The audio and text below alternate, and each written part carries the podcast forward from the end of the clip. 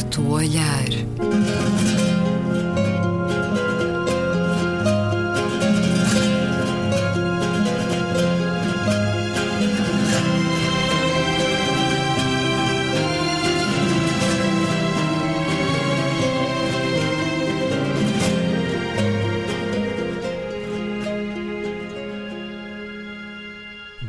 Bem-vindos a um certo olhar. É uma conversa na Antena 2 com Luísa Schmidt, Gabriela Canavilhas, António Araújo e Luís Caetano. Gabriela Canavilhas, o destaque, o olhar sublinhado à última semana, qual é? Uma citação. Não irei tolerar este tipo de comportamento, em particular de quem deveria, com dignidade, representar os cidadãos europeus. É a citação de António Tajani, o atual presidente do Parlamento Europeu, o homem que foram necessárias quatro rondas de votos durante 12 horas para ser eleito, eh, para substituir o Martin Schulz, e que hoje preside o Parlamento Europeu e que desta forma sancionou uh, aquele eurodeputado polaco, cujo nome não sei se vale a pena ser repetido, queremos é que esqueça rapidamente, uh, disse a semana passada que as mulheres deveriam receber menos do que os homens porque são mais pequenas e fracas. Portanto, trata-se de uma punição com uma severidade e sem precedentes que demonstra que, pelo menos, o Parlamento Europeu está atento e faz honrar aquilo que são valores absolutamente consignados e marcados na pedra no que respeita aos direitos humanos, no que respeita à igualdade entre géneros. Mas expulsou-o? Não. Mas devia ter expulso. Não, não que os regulamentos não, não o permitem. Não, mas peço desculpa, é... Luísa, não pode expulsar porque um cargo eleito, um, um, deputado é eleito, portanto, não pode ser expulso não, mas... porque ele está a representar eleitores que. Uh, ele está a representar eleitores, portanto, não pode mas ser expulso. Mas atenção, porque há, há critérios que excluem certas pessoas de serem elegíveis para certos cargos. É? Mas Ora, a opinião começar na Polónia, não é? torna-o impróprio para ser deputado de uma instituição cujo fundamento é ao contrário do que ele disse. E, portanto, a União Europeia tem-se abstido, era um comentário que eu gostava de fazer a propósito disso, é que tem-se abstido de impor regras que protegem os seus próprios valores. Porque não faz sentido uma pessoa que diz isso, não é? Eh, estar a representar, ser, ser representada numa, numa instituição que contradiz aquilo que ele diz. Portanto, há aqui uma, um, há aqui uma contradição nos termos que deveria ser mais sublinhada ainda. Ou então, pronto, envergonhar, pelo menos envergonhar Eu devo dizer que já fico suficientemente satisfeita com, uh, para já, esta posição do Parlamento Europeu e do, do seu Presidente. Para já, também com a punição que foi uma suspensão durante 10 dias uh, de, das verbas correspondentes às subvenções diárias. E, além disso, ele deixa de poder representar durante um ano, um ano inteiro, o Parlamento Europeu. Portanto, é, uma, é de facto uma punição com, como nunca antes tinha sido. E esperemos que a punição depois se reforce nas próximas eleições, o partido que ele representa receba a devida hum, avaliação. E que tenha, é um sinal de grande importância que eu queria aqui relevar. Não, o Tarrani fez, acha aquilo que pode enquanto uh, Presidente. Sim, Isto sim, é, ele não pode expulsar do ponto de vista, porque há imunidade parlamentar, mas é, naquilo que diz respeito à administração, digamos, do Parlamento, quer uh, esta suspensão de verbas, quer sobretudo o facto bastante humilhante dele durante um ano não se quer poder representar o Parlamento Europeu, acho que eh, não estou a dizer que seja suficiente, mas caberá depois ao eleitorado eh, polaco eh, sancionar ou, ou, ver a vergonha que foi as declarações. Eh, Pelo menos envergonhou-se o homem. Exatamente. E nunca, nunca tinha acontecido antes uma punição eh, deste género, portanto, foi a primeira vez ah. que o Parlamento Europeu uh, pune um deputado, portanto, é significativo também por isso. E esperemos que nunca seja convidado para nenhuma conferência em nenhuma universidade, Luísa Schmidt. Eh, só vi esta semana foi o, o, as reportagens de investigação da SIC, da SIC uh, do assalto ao castelo, uh, do jornalista Pedro Coelho. Uh, muitas vezes tem-se dito mal de jornalismo e, efetivamente, quando há jornalismo de investigação a sério, vale a pena. Boas fontes. boas fontes, muito trabalho, muito trabalho e, uma, e, e, e, e, portanto, um trabalho com imensa umas reportagens com imensa com consistência e com, com, grande, com grande sentido profissional e também. E achas que houve consequências desse e, trabalho? Não, e sobretudo houve aqui já uma consequência que, que eu julgo que é extremamente criticável, que é, por exemplo, a suspensão da SIC Notícias por parte de, do, de, de dona da, dos canais, portanto, da Isabel dos Santos, em Angola e Moçambique. Eu espero que isto se reponha, mas efetivamente fica é, aqui este sublinhado que é extremamente grave isto acontecer, está relacionado com uh, esta, esta liberdade de expressão e esta profundidade de investigação. Queria fazer outro sublinhado, que é esta semana saiu o inquérito uh, alimentar nacional e de atividade física, um grande inquérito, muito interessante, muito vasto, com uma grande amostra e que traz algumas, traz mais más notícias do que boas, mas eu vou dar só assim as, as más e as boas muito rapidamente. Uh, as más é que metade da população portuguesa uh, é considerada obesa, uh, excesso de, de sal, consumo de sal, de açúcar e de carnes vermelhas, e lembro que um quilo de carne vermelha, além de tudo mais, implica hectares de terra e milhares de litros de água, a sua produção. Portanto, uh, é insustentável este nível, o nível de consumo atual em termos mundiais de carnes vermelhas. E depois uh, o excesso, a redução, poucos, poucos legumes e frutas portanto, na, na dieta alimentar dos portugueses e muitos refrigerantes, sobretudo para os mais novos. E isto é, é, e ainda outra coisa muito grave, a insegurança alimentar de mais de 10% da população portuguesa, ou seja, não conseguem ter acesso a uma alimentação suficiente, 10% em termos gerais, mas sobretudo a população que tem crianças menores. E isto é grave, portanto já tínhamos uma colega minha, Mónica Torninha, já tinha feito, tem, tem trabalhado nestas áreas, eh, tem recomendado vivamente o direito à alimentação como um direito fundamental e um, são populações com menores rendimentos que são as mais vulneráveis, ainda por cima com crianças, o que pode ser determinante no futuro. Eh, verifica-se aqui uma questão interessante que é o aumento do, do exercício físico e isso tem a ver, muito a ver também com uh, o trabalho fantástico que os médicos de saúde pública têm feito no país. Portanto, nota-se, uh, registra-se que um, 42% das pessoas já fazem exercício físico sobretudo os homens, devem ter mais tempo do que as mulheres. Uh, mas, mas efetivamente é o que acontece, é interessante. E também há 10% de consumidores de, de, produtos biológicos, o que é uma subida exponencial, o que significa que este setor, em termos agrícolas e em termos comerciais, está a avançar no país, tem consumidores e, e, e significa também um maior cuidado e maior atenção, não só à questão alimentar, como, à atenção, como às questões ambientais. António Arujo, o seu olhar sublinhado nesta semana semana?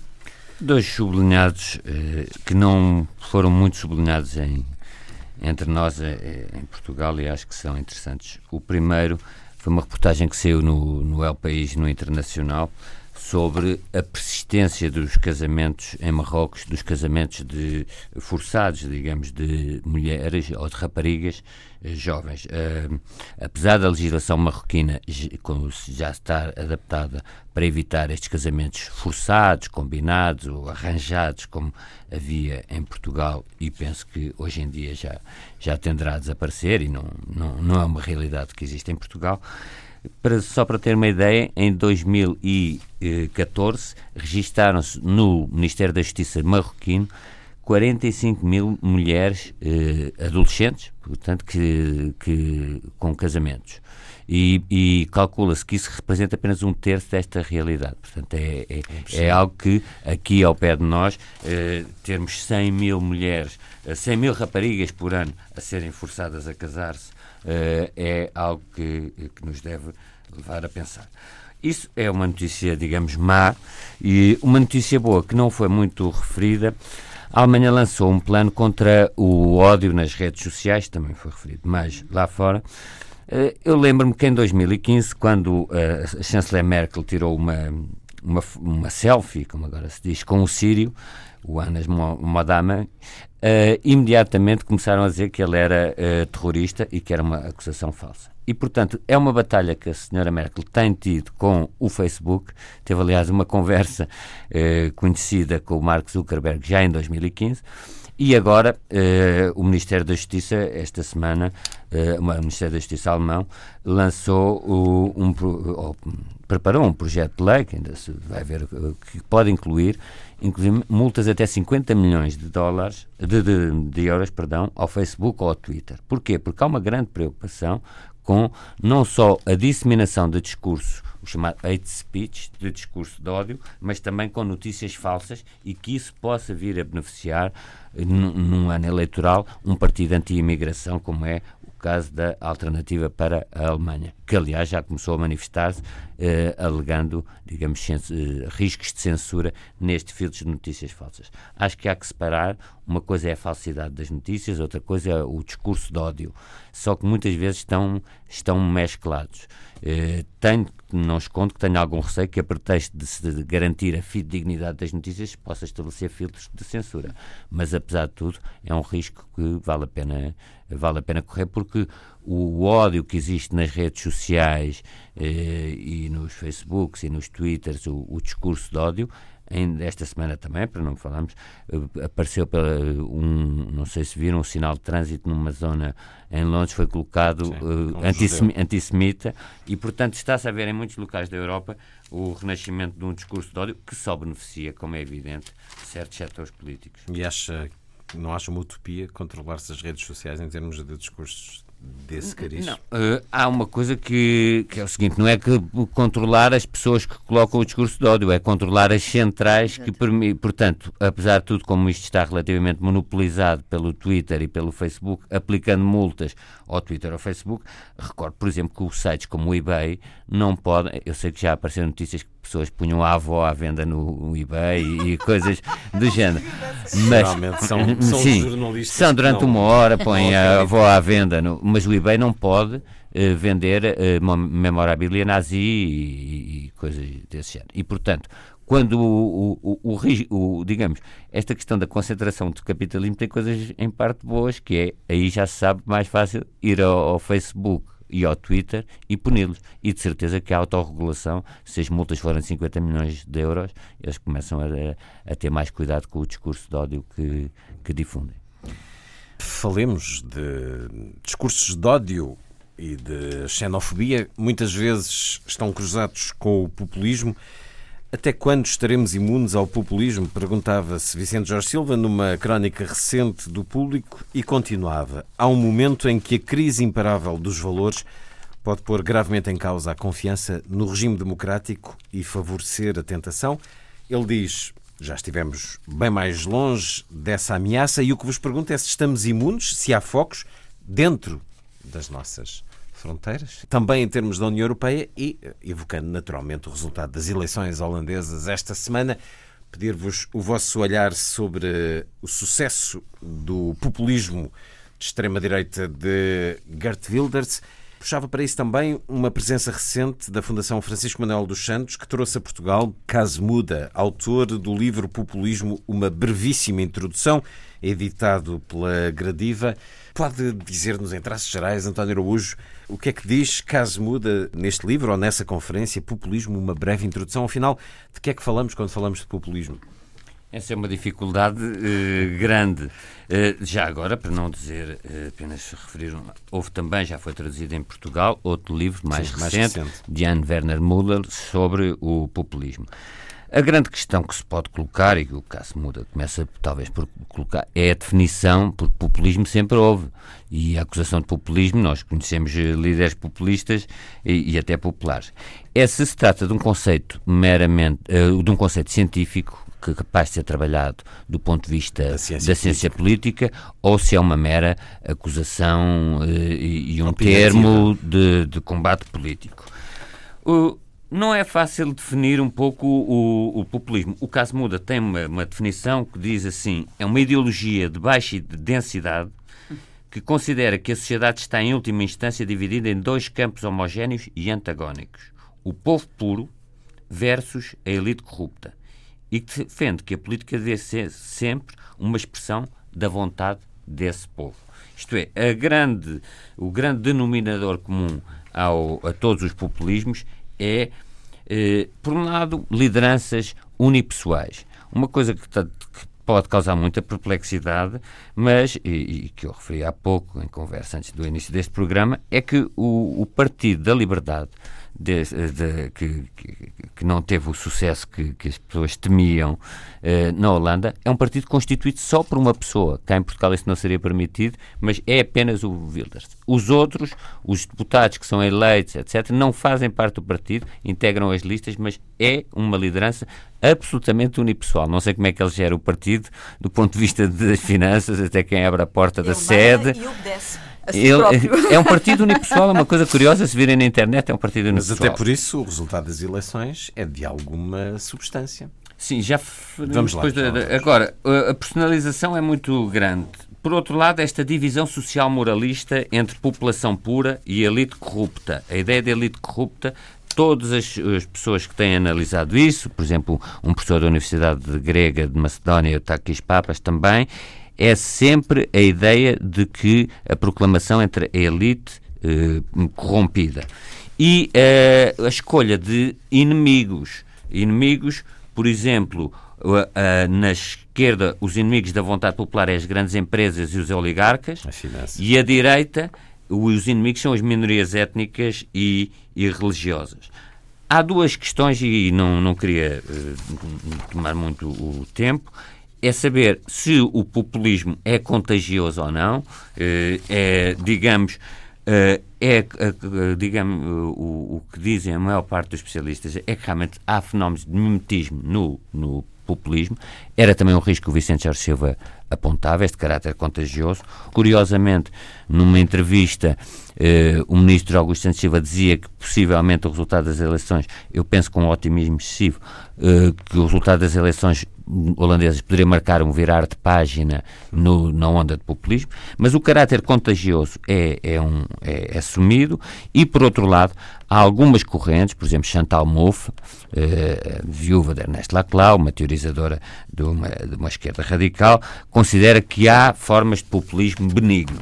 E é isso que, por exemplo, não neste livro o caso muda, mas o Jan Werner Müller contesta dizendo que os populismos, de, sejam de que origem for, de extrema esquerda ou de extrema direita, são sempre perigosos para a democracia e os seus fundamentos. Até por essa formulação que nos sintetizou, esta pergunta do Vicente Jorge Silva, qual é a sua resposta? É, é óbvio que não temos nada semelhante a Trump ou a, a, Wilders ou até mesmo Le Pen, mas não paramos de ler nas críticas uh, da opinião publicada política acusações de populismo da direita para a esquerda e da esquerda para a direita.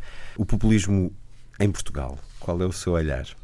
Não, Portugal tem estado. Uh eu penso, em, por várias razões, mas relativamente à margem, sem prejuízo de existirem eh, pessoas com discursos mais próximos do populismo. Lembremos, com sucesso? Eh, por exemplo, o caso madeirense foi um sucesso durante muito, muitas décadas. Eh, o caso eh, de Marinho Pinto eh, agora, eh, portanto, conseguiu a, a eleição. Uh, o que é talvez, mas Portugal está um bocadinho fora de, de digamos, dessas, uh, dessas heranças do, do populismo. Porquê? Uh, porque ainda não foi possível criar, apesar de tudo o sistema de partido estar relativamente estabilizado, sem prejuízo de aparecerem um ou outro, mas ainda não foi possível articular um discurso que, que aproveite e que tire partido da denúncia de casos de corrupção para depois construir e arquitetar uma estratégia e, sobretudo, uma retórica assente nesta contraposição entre povo eh, puro e elite corrupta. Gabriel Canavilhas, estamos imunes ao populismo?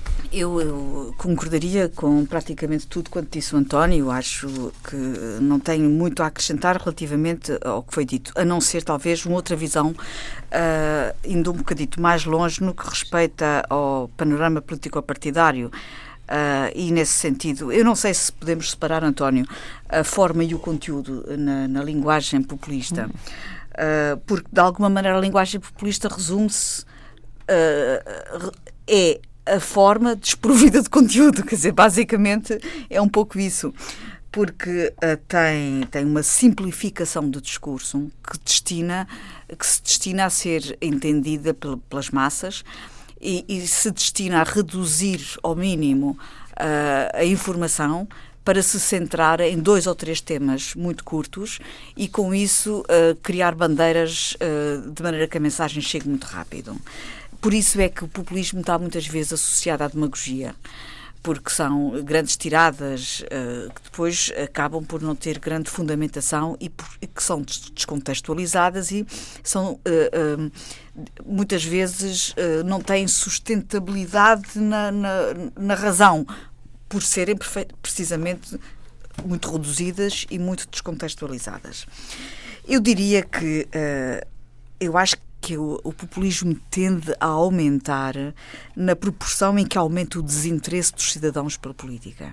À medida que vai aumentando o desinteresse das pessoas, Aumenta vai aumentando o populismo por quê? No discurso da comunicação política, para poder agarrar a atenção dos, das pessoas. Portanto, as pessoas vão fugindo, vão se desinteressando, vão, vão, vão, vão desacreditando nos discursos mais consistentes, mais refletidos, mais intelectualizados e, e, portanto, o populismo vai crescendo na medida em que vai reduzindo a informação ao mínimo, tipo, uh, tipo um, uh, tiradas uh, de, de, de, promoção de, de chavões. chavões. Uh, e, portanto, são debates, exatamente. Eu acho que falta aqui mencionar alguém que foi talvez o introdutor de, de uma certa linguagem populista na política portuguesa, que foi o Paulo Portas.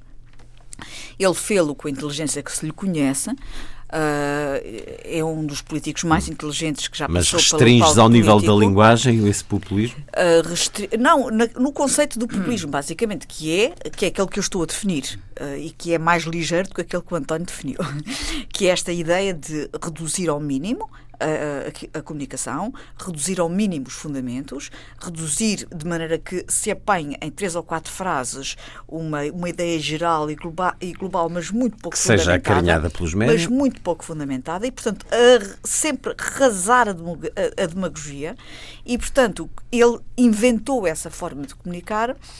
Ele, inclusivamente, chamou, mudou o nome do seu partido para Partido Popular. Portanto, uh, ele não teve pejo em assumir uma necessidade de aproximação uh, de um certo populismo. E, Sendo que popular e populista, apesar de tudo... Uh, há uma aproximação e, e, a língua e a língua e a forma como se chama o nome às coisas têm a sua importância. Uh, e, portanto, Paulo Portas é, de facto, alguém que nós podemos muito bem, uh, eu identifico como o introdutor do conceito. É claro que ele, com a inteligência e a cultura que ele tem, nunca deixou baixar o nível àquilo que nós hoje consideramos um populismo uh, desabrido radical. e radical. Mas não quero aqui deixar de sublinhar que o exemplo começou com Paulo Portas e ele era realmente um mestre em inventar palavras-chave e conceitos-chave. Agora, uh, esta simplificação do discurso também tem a ver com uh, a forma como as pessoas hoje uh, são pouco cultivam pouco conhecimento das coisas da política. Uh, isto entristece-me um pouco. Uh, é muito comum uh, encontrar pessoas que nem fazem a menor ideia que está a haver neste momento eleições importantes, ou se está-se a preparar um momento eleitoral importante em França, que pode ser, do ponto de vista geopolítico, importante na determinação do futuro da Europa. E caminha desde há muito tempo com aquela ideia de que os políticos são todos iguais. É, e esse, esse desinteresse geral da população em relação à política faz com que seja necessário aproximar o discurso. E vai tudo parar ao mesmo. Desconstrução de um discurso mais rico, mais interessante, mais inteligente e mais culto. Luísa. Eu acho que nós não estamos nada imunes. Uh, nesse aspecto, não concordo com o que aqui foi dito. Porque um país com, com, o nível de iliteracia e com as tensões sociais que Portugal atualmente tem, sobretudo agravadas nos últimos anos, e que envolvem a desconfiança na política e nos políticos, a desconfiança no Bloco Central, Está muito instalado isso. E depois das instituições, ainda no outro dia falávamos aqui que nos inquéritos europeus, os portugueses são dos europeus que mais desconfiança têm em três instituições fundamentais: o sistema de a justiça, o Parlamento e os partidos políticos. Portanto, isto para não falarmos dos níveis de abstenção elevadíssimos e, sobretudo, entre os mais novos. É? E, portanto, eh, está sujeito a que se crie essa tal epidemiologia ideológica que é viral e contagiosa, como já aqui foi dito. Uh, são pequenos dispositivos ideológicos que funcionam na, como operadores na cabeça das pessoas e difundem-se com, com enorme rapidez, porque é muito fácil difundir um, ideias fáceis. É muito fácil, é uma espécie de sucedâneo de opinião que não tem interrogação. Mas já há um germe de populismo, já há uh, casos. O populismo, deixa-me só acabar esta ideia, hum. o populismo é apenas afirmativo, não é interrogativo. Uhum. E, e, portanto, um, reproduz. Portanto, faz lembrar um bocado os tempos modernos, quando ele se enganava nas caricas e saíam as caricas em série, quando o Charlot se enganava. Portanto, é o contrário daquilo que, do movimento a que o saudoso Humberto Eco, uh, que ele apoiou a Itália, um, o Regione Itália, Raciocínio Itália, é? que, era, que era exatamente o contrário ao populismo, que é uma fórmula tacitamente acordada uh, entre pessoas de pouca cultura ou que jogam com pouca cultura e, e pouca profundidade de, de pensamento, como, e depois é viral, é contagioso, propaga-se facilmente, um, ehm, porque se pensa por módulos pré-fabricados. Como dizia o autor que o António citou, uma, ideologia de baixa densidade. É? São os tais módulos pré-fabricados e também não há dúvida, isso nós sabemos, que há procedimentos sofisticadíssimos de marketing ao serviço destes populismos que nós estamos a, assistir, não é? De que nós estamos a assistir. De marketing são ideias que das novas redes. Marketing de ideias que, e das novas redes, claro, mas são, são, máquinas de marketing muito bem feitas e que pensam nisso, fabricam para fabricar sim, isso. Sim, Portanto, não é por acaso que há agências de comunicação a apoiar portanto, os discursos dos políticos. Para que a mensagem chegue, chegue rapidamente, como também já aqui se disse. Portanto, na prática, e é um, e é, o que é que temos na prática de populismo em Portugal? Da prática, eu estou a dizer, o que eu digo Estás é que nós não estamos forma. Temos, temos uma é forma capaz de receber. Ainda, não temos ainda na prática mas, nada, isso concordo. Mas temos mas conteúdo já ou não, na, na vida imunes. política? Não, não, acho que não. não mas não estamos em imunes. O que eu digo imunes. é que não estamos imunes, porque isso pode, pode criar-se rapidamente, porque aquela ideia uh, simplista por um lado e depois uh, um, a, a, mesma maneira que uh, há, há coisas comuns, que é a utilização dos inimigos e dos medos. Os medos e que são altamente tóxicos, não é? Os medos para o funcionamento da sociedade eh, podem criar-se rapidamente, não é? E, e no, nos casos que nós vimos é a imigração ligada à criminalidade e depois as diferenças, portanto, tudo isto é fácil de criar, não é difícil, portanto, são ideias que pegam rapidamente.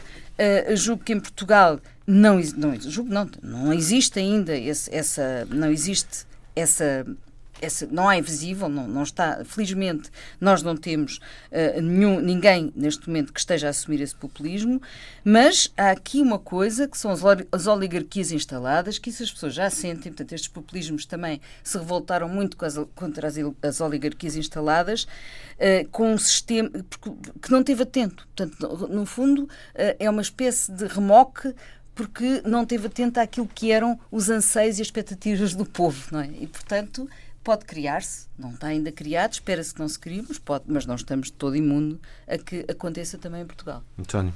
Não, há uma coisa que, que a Luísa e a Gabriela disseram, que é o populismo é popular num certo sentido, isto é, é não, este, não é por acaso que, que estamos a discutir isto, porque eh, tem o apoio de, amplas franjas da população. O que eu digo é que Portugal não está imune a isso, mas, por exemplo, o facto de não termos uma comunidade, comunidades estrangeiras com grande expressão, uh, o facto, a própria herança do salazarismo criando uma, série, uma espécie de vergonha das, de, das pessoas adotarem um discurso mais. Uh, Sim, a vacina de, do salazarismo foi interessante, tal como, a, tal como a vacina do Partido Comunista, de certo modo, exatamente. e também a tradição católica, que eu julgo que tem importância porque a Igreja é conservadora, mas é antirradical em Portugal. Eu acho que aí trava um pouco, pelo menos as direitas.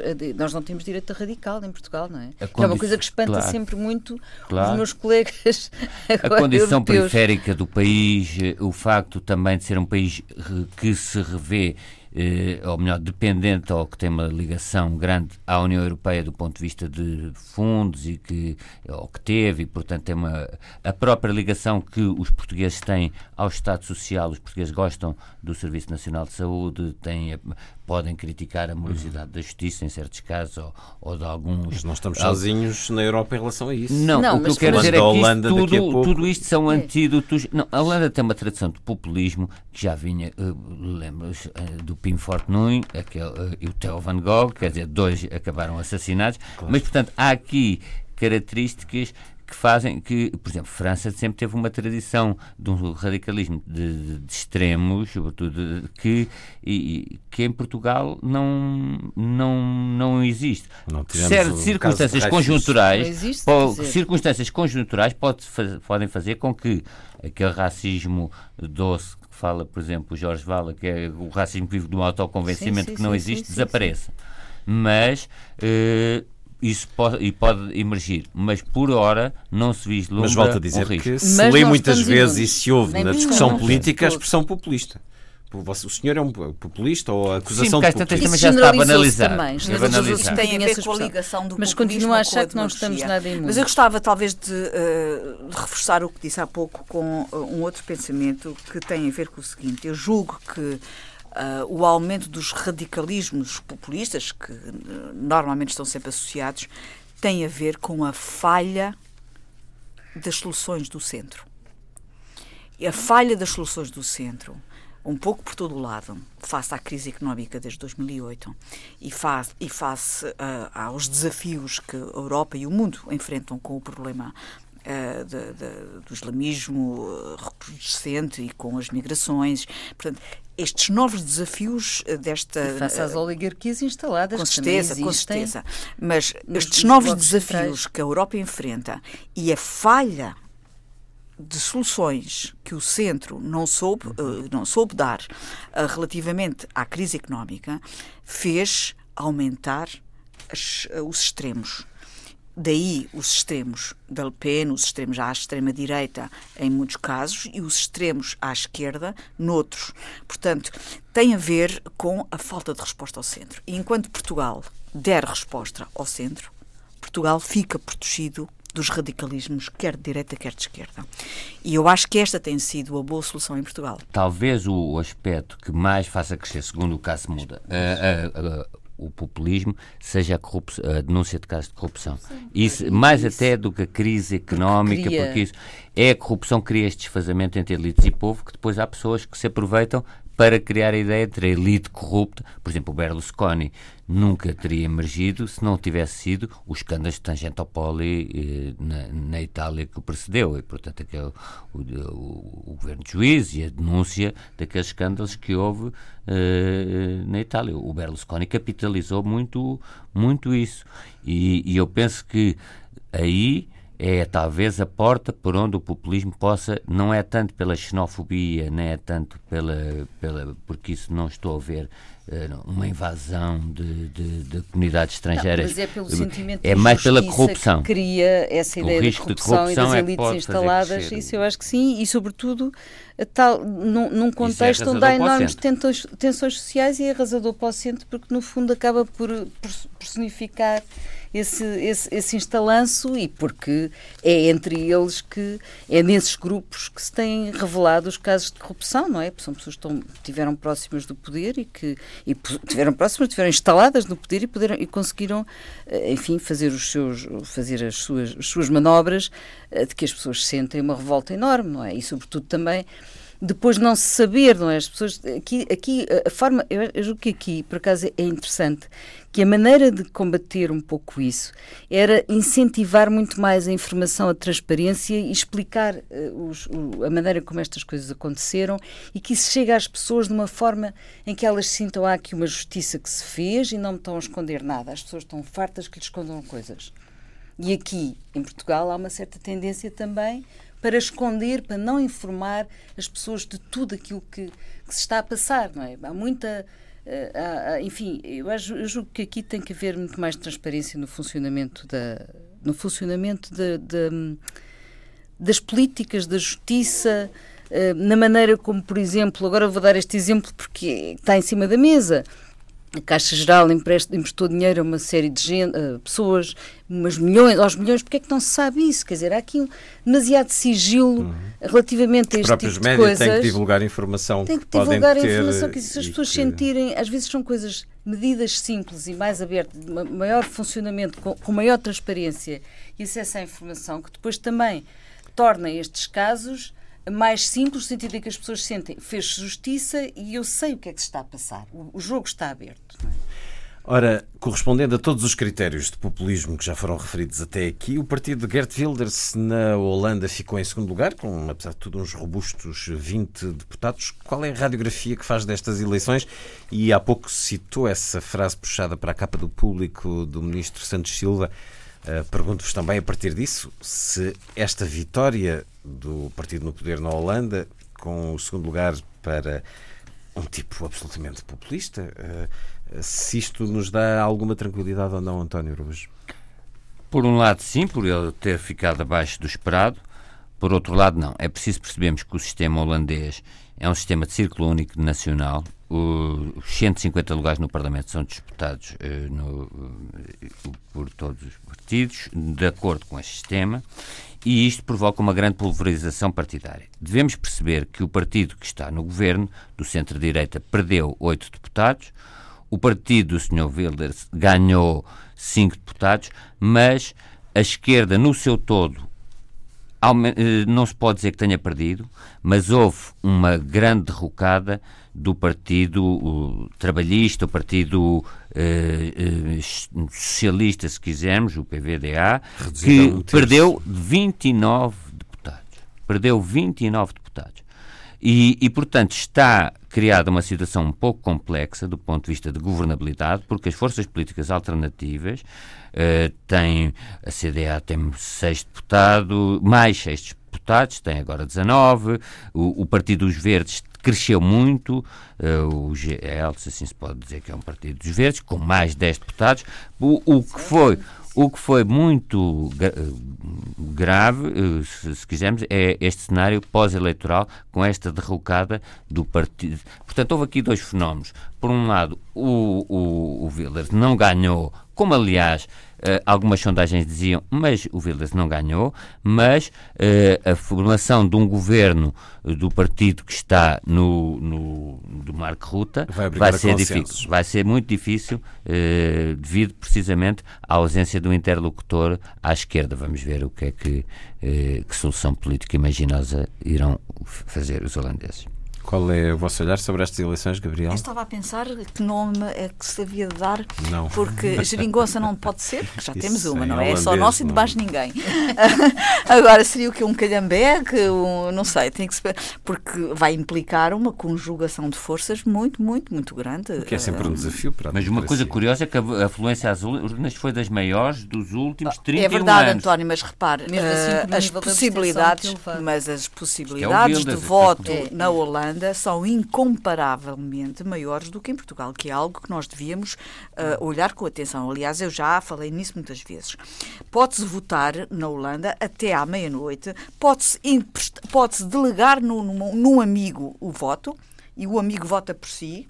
Pode-se votar em qualquer cidade onde se esteja, não é preciso ir votar à sua mesa de voto da sua área de residência. Quer dizer, há imensas facilidades de voto, o que faz diminuir a abstenção. Quando diz o amigo vota por si, é, é levar o voto leva ou o seu poder voto, assumir uh, aquele voto extra? Leva o voto do amigo hum. e leva a identificação do amigo e vota pelo amigo. Hum. Portanto, há uma série de, de, facilidades no voto que isto, eu acho isto muito bom e muito uh, atendível, sobretudo num país como o nosso que está cada vez mais a aumentar as a abstenção. Nós temos que encarar de frente e com seriedade a alteração do nosso sistema eleitoral para, para, uh, para garantirmos que os portugueses se interessam suficientemente uh, nos atos eleitorais para serem responsáveis uh, pelos resultados. E adequadamente consideras que este segundo lugar de Gerd Wilders é um dique à difusão da extrema-direita ou não? É como aquela história infantil em que se põe lá o dedinho no buraco no digo para. E o problema é que não se pode tirar. com, aquele, com aquele dedinho se contém o, desma, o desmanchar da barragem. Uh, eu julgo que uh, o fenómeno do Trump tem servido um bocadinho como vacina hum. uh, aqui para, em vez de ser contaminação, como, muitos, como muitas vezes se pensava aqui para a Europa. E, portanto, o, o descalabro é tão grande que as pessoas, os eleitores aqui na Europa começam a pensar: bem, se, se é uma coisa parecida que vai aparecer por cá, uh, começam a pôr uh, as barbas de molho, como se diz em Portugal. Bom, não sei se será isso ou não, o que é certo é que uh, tudo aparenta que há uma certa retração em votar tanto às extremas direita como se pensava. Vamos ver se isso também irá resultar em França. A 23 de abril, Luísa. Bem, a Europa uh, estava a viver uma crise de ansiedade muito grande é? perante estas eleições, embora, evidentemente, as de França sejam muito mais, uh, muito mais importantes, porque a França é um país muito mais importante para a Europa. Mas uh, a onda populista pelo menos foi travada, não é? E aquela. As, as sondagens perderam porque uh, lhe davam, davam a vitória Desculpa, ao Kurt Wilders. foi travada porque espera, ele ganhou com, a, com a, atitude que ele tomou contra o governo turco, o atual primeiro-ministro, não é? Sim, Portanto, não, há ali também lives, há ali lives, apesar de tudo, populismo. De facto, ele, ele, ao contrário do que as sondagens diziam, ele perdeu, portanto foi um voto, houve um voto e essa mobilização que levou mais gente às eleições foi contra o extremismo. O susto europeu foi menor não é, perante estas eleições. Um, as uh, geringonças, entre aspas, são comuns na Holanda. Eles estão muito habituados, a, muito mais habituados do que nós a, a governos de coligação. E, portanto, agora, claro que vai ser uh, difícil, obriga a fazer negociações.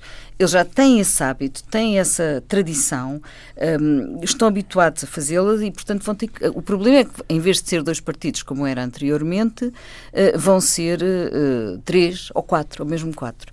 e aqui. Um, queria só sublinhar aqui dois pontos. Houve um que me deu um certo gozo, que foi esta este o Wilson Blum, não é? O homem que, do, do, do Eurogrupo que nos andou aqui a, a, atazanar a, a Portugal e que faz que era é do Partido Trabalhista, ele foi, foi bastante, levou uma grande abada, não é? Uma grande abada. Feito. E depois a outra que eu queria sublinhar era efetivamente a questão dos verdes, não é?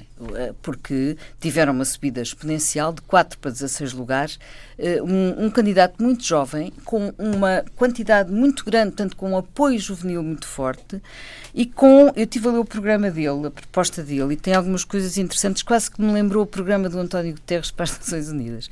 Eh, combate ao fosso entre muito ricos e pobres, alterações climáticas e a questão das energias renováveis e, portanto, muitas as energias limpas, tolerância pela diferença, portanto, relativamente aos imigrantes, um, e, um, no fundo, também se põem, eles estão contra um, o facto uh, da Holanda ser um paraíso fiscal para as multinacionais hum, e aposta muito na economia verde e, e, na igualdade de oportunidades. Achei, achei um programa muito interessante, com grande, também grandes medidas para a saúde, e isto é um sinal de esperança, que eu não posso deixar de sublinhar, um, não só por ser, serem muito jovens, mas também porque é uma nova força aqui no quadro uh, da, da, da, da Holanda e, portanto, da União Europeia.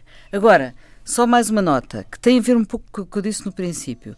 O, o Wilders apelou à expulsão de muçulmanos, apelou a, a, banir, a banir o, o, o Corão e, portanto, eu julgo que a União Europeia tem que se insurgir mais contra os, uh, contra os discursos xenófobos e racistas. Uh, e impor mais, uh, impor-se mais a esse como? nível. Como? Impor-se mais. Olha, não fazendo, como dizia ontem o embaixador Seixas da Costa, dizia que, no fundo, as instituições europeias veem estas atitudes radicais por parte da Hungria, por parte da Polónia, com este tipo de discursos completamente, eh, anti, completamente anti-islâmicos, muitas vezes até contra a liberdade de imprensa, e depois, como ele dizia, permanecem numa total cobardia eh, a sorrirem nas fotos de família. E é um pouco verdade, quer dizer, é preciso que os valores europeus, as pessoas, os países assinaram, entraram na União Europeia assinaram uma, um uma conjunto de princípios e de valores que ah, bem, e subscreveram. Este, mas este candidato e, não portanto, representa o país. Este mas tem que se é um mais, que está mas agora sistema. Eu estava a falar espera, da Polónia e da Hungria. Vai haver uma afirmação muito mais clara e muito mais evidente relativamente a este tipo de deriva. Mas estás a falar de países que depois vão visitar Angola e a China e sorriem não, mas, e mas, não fazem desculpa, críticas. Mas não pode ser. Mas isso ainda vai lá. Mas repara uma coisa: a União Europeia tem reagido mais aos países fora, por exemplo, aos próprios Estados Unidos ou à Turquia, reage mais do que às suas dissonâncias internas. E se as pessoas querem fazer parte desta União, se os países querem fazer parte desta União, não podem ter discursos que vão contra os fundamentos daquilo que é a União Europeia. E é isso que eu gostava, que, que gostava de ver a União Europeia tomar aqui muito mais posições relativamente a este tipo de discurso e a este tipo de atitudes. E voltamos ao populismo. Só, só uma nota. É, diz que eu não estou tão otimista, eh, as pessoas ficam otimistas porque eh, houve um, um, um discurso xenófobo que não venceu, que não venceu mas... Mas, mas, subiu. É preciso dizer que subiu e ganhou mais cinco deputados.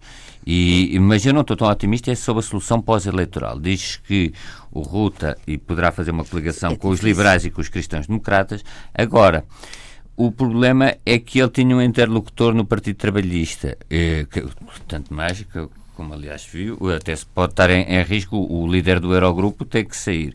Agora, o Partido Trabalhista teve uma tal derrocada que eu acho muito difícil o, o, o Ruta fazer, o, o, por exemplo, uma, uma coligações flutuantes por exemplo, com o partido uh, Os Verdes uh, agora. Porquê? Tanto mais que ele já estava a adotar um discurso, como há pouco referiu a Gabriel, e algumas, e algumas medidas, para tapar um bocadinho o programa do Wilders uh, do ponto de vista de imigrações e nas relações com a Turquia, é etc. apesar de tudo, ganhar e, e que o Wilders tivesse descido Agora, nas, uh, é muito difícil não, no pós, no pós-eleições ele fazer coligações flutuantes com o partido, o, com o GEL, com, portanto com, com o partido uh, ecologista, os não verdes. Porquê? Porque a Holanda não, ele, também, é, repara ele, uma coisa, é alianças Holanda, pontuais pode. Agora pode uma eleição, uma, uma aliança de governo é que ele perdeu oito deputados. Uma aliança de governo uh, é, é, é, dificilmente concebível. Com, com... É, mas reconheces que eles têm já muito mais tradição de fazer alianças? Sim, sim, claro. Então é e também é verdade que a Holanda,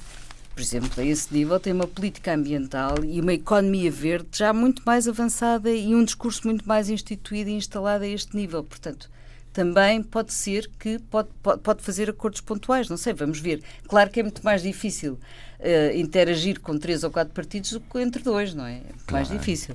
Mas veremos, veremos, porque eles têm esta capacidade de uh, resolver os problemas e avançar de uma forma. Não podemos é esquecer que houve também, porque isto também temos que ser eh, imparciais no julgamento, São houve também ataques eh, da Turquia, e aliás o, o, o Donald Tusk disse isso, Juncker, ataques da Turquia, e, e, e, se quisermos uma interferência do presidente turco, do Erdogan, na, na vida política holandesa, que talvez tenham eh, feito, uh, ultrapassado os limites, não é? Foi uma semana singular nesse aspecto. Deu um jeitão ao, ao, ao atual primeiro-ministro. A Ruta. Ah, deu, sim. Ajudou. Um e aliás foi isso que lhe garantiu, provavelmente, a, a vitória. Segue um ramo de tulipas para a Turquia. Vamos para uma questão mais prosaica a terminar, mais rente ao chão, ou nós estivéssemos a falar de bola de futebol. O aeroporto da Madeira, que me impediu duas vezes de lá chegar esta semana e a muitos mais passageiros. Um, aeroporto Cristiano Ronaldo, ponto de interrogação. A proposta foi do Governo Regional e ele pretende seguir em frente com isto, mas o Governo Central tem dúvidas acerca da legitimidade de mudar o nome do Aeroporto da Madeira para Aeroporto Cristiano Ronaldo. Avançaram há dias Diário de Notícias da Madeira e Público. De acordo com estes jornais, o Ministério do Planeamento e das Infraestruturas pediu um parecer à ANA, Aeroportos de Portugal, sobre esta alteração. O Governo Regional da Madeira afirmou a ambos os jornais desconhecer oficialmente qualquer polémica e fonte do gabinete de Miguel Albuquerque disse estranhar e considerar deselegante a questão uma afronta desnecessária. O Ministério do Planeamento e das Infraestruturas não respondeu às questões enviadas pelo público, optando por dizer apenas que o Governo não foi solicitado a pronunciar-se sobre esta matéria. É uma notícia que leio do Diário de Notícias, provavelmente da Lusa. Aeroporto Cristiano Ronaldo, isto é uma estratégia turística ou é um bocadinho terceiro mundista? Não, não parece seja de ser Eu, essa questão do aeroporto, isso confesso que não. Eh, parece-me uma questão de, de, procedimental que não. Quanto ao fundo da questão, se o aeroporto chama ou não, uh, o Cristiano Ronaldo. Uh, lembro, não é o primeiro futebolista a ter o nome de, no aeroporto. O Jorge Best em Belfast teve e houve inclusivamente um, uma espécie de referendo, uma sondagem, que era a tua opinião na altura, em que eh, 52% dos cidadãos consideram eram a favor, 48%, por acaso julgava que até pudesse ter sido mais, e, e depois eh, deram um nome de um avião também ao Jorge Best, não sei se já há um avião Cristiano Ronaldo, eu penso que Eusébio não já. Eusébio sim, mas Agora, mas podíamos eu, levantar do aeroporto Cristiano Ronaldo seja, para o aeroporto Lionel Messi em Buenos Aires, isto não começava acho a. Acho que há também um certo elitismo, quer dizer, por um lado devem ser apenas políticos, nós temos já aeroportos a carne, devem ser apenas figuras de políticos ou de estadistas, não me parece que seja uma questão, eh, se quisermos, muito muito relevante. Mas por si é Aliás, é justificado, uh, por alguma razão, que o aeroporto se chame Cristiano Ronaldo? Acho que Cristiano Ronaldo não, deve, não... Ser a, deve ser a pessoa, o português mais conhecido do mundo inteiro. Isso só, só e o facto de ser um, não ter, ter 30 anos ou coisa Ora, essa que é, que é a parte que eu acho mais importante. Ah, pois, isso pode, isso é o facto pode de ter 32 A Malala anos. também é muito conhecida e monetariamente nova. Não, mas o facto de ter 32 anos uh, é a parte que eu, que eu enfim, uh, repara, uh, quando se atribui um nome a um aeroporto, a uma, a uma, sobretudo um aeroporto que tem uma importância institucional e estrutural grande, tal como uma rua ou uma praça, mas um aeroporto tem ainda por cima este serve de interface internacional, é, é um nome, estas, eh, estas referências onomásticas ficam para, para anos, para décadas, não é? Uh, agora, repare, é para perpetuar a memória. Ora, o Cristiano Ronaldo e para homenagear também homenagear e perpetuar os a feitos, os feitos. Só que o Cristiano Ronaldo ainda é presente. Ele não precisa de ficar já com uma homenagem para a memória. E o feito dele é jogar bem à Espera, bola. não. Isto é isso desse sentido, oh, oh, Luís, desculpa. Ele é Caramba. o melhor jogador do mundo. Há patamares é para as coisas ou não? É o melhor jogador do mundo Mal é e isto tem importância. Eu não, eu não aprecio, não sigo futebol, mas eu não posso deixar de reconhecer que ele é conhecido no mundo inteiro. É o melhor do seu métier no mundo inteiro. E foi reconhecido vários anos seguidos. Agora, a questão é. Uh, é muito jovem, na minha opinião, para ter este tipo de referência memorial. Porque imagina que ele. Agora, vou dizer um disparate, mas imagina que ele daqui a uns anos mata alguém. Imagina que ele daqui a uns anos faz um disparate qualquer na sua vida pessoal. Imagina que a dois anos tem uma. Tem uma. Queres uma o juízo do tempo. Tem uma atitude desprezível. Uh, a vida. O, o, rapaz tem 32 anos, quer dizer, uh, quando se atribui uma, uma, uma, enfim, uma referência desta, desta importância, parte-se, é, é, quer-se enaltecer a personagem no seu todo. Ele é muito jovem ainda, ele ainda não tem a sua vida completa para poder ser um referencial, acho eu, digo eu. Eu não acho mal, acho apenas prematuro. Uh, já estou para a Gabriela. quer dizer, por um lado, o Ronaldo não é, atenção que o Ronaldo não é apenas um grande, o maior jogador de futebol. Ele é também um grande atleta e é um filantropo para a Madeira. Quer dizer, tem sido um filantropo. Contribuiu com estátuas, Sim, museus. não, não só. Tem, tem, tem, contribuído com outras coisas. Portanto, ao dar o nome, está-se a homenagear também um filho da terra que é um filantropo não é, não, e, e, que não é apenas um futebolista. Portanto, é muito melhor Ronaldo do que Jardim. Uh, mas é prematuro é novo, está vivo, uh, ainda vão acontecer muitas coisas, espera-se que boas, não é? Uh, e, e, portanto, acho que está certo homenagear uh, o Ronaldo com esse nome, mas ainda é cedo, porque é, porque é, uma pessoa que ainda está com, a funcionar, ainda está muito nova, muito viva. E, portanto, há outros mecanismos e, portanto, de homenagem, não é? É, é, é? é, acho que era bom, é prematuro. Então não, mim, não, vista... não achavam mal que o aeroporto de Lisboa fosse Eusébio? Aeroporto Eusébio. Não, porque aí foi, foi muito bem escolhido o Humberto Delgado. Ah, bem, mas e se, antes, e se antes alguém tivesse tido a ideia. Da... Se nos anos 70 alguém tivesse dito, no final da carreira de Eusébio, vamos chamar Eusébio ao aeroporto. Não era no final da carreira, quer dizer, só se fosse mais tarde, mas acho que aí, mas... aí não escolheu-se bem, escolheu-se. Nesse o, sentido, o... a Madeira tem opções mais restritas do que o aeroporto de, uh, acho muito de bem escolhido o Humberto Delgado. E a Madeira foi, tem menos opções, não é? Quer dizer, e, sobretudo, o, o universo facto, é mais pequeno. Na realidade, o o universo é mais pequeno, ele é um filho da Terra e, e não vai e é, e, é, e é o português mais, mais conhecido e que vai ficar para a história em termos nacionais e em termos mundiais.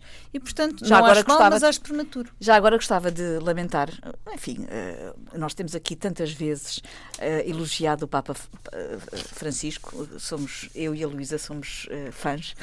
Sim, uh, e tem, mas tem muita pena que o aeroporto de Ponta Delgada seja aeroporto João Paulo II tem muita pena. Porque João Paulo foi, II foi, foi um, aos Açores e, portanto, por lá ter ido, resolveram chamar aeroporto João Paulo II. Eu só digo isto pelo seguinte, porque os Açores, nos seus 500 anos de história, uh, têm dado ao mundo e a Portugal a personalidades com uma dimensão extraordinária. Nas letras, na, enfim, nas artes, uh, até na política.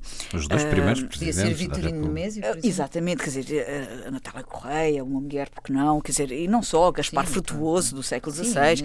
os Açores mereciam eh, ter uma das dos seus grandes, e que são muitos, uh, na memória uh, para sempre, associado ao seu aeroporto. E esse nome foi dado pouco tempo depois da visita? Foi, foi. Portanto, há aquela imediatez, há aquele presente que influencia e não se pensa que no futuro as coisas se vão diluir. Vamos às vossas sugestões, Luísa Schmidt.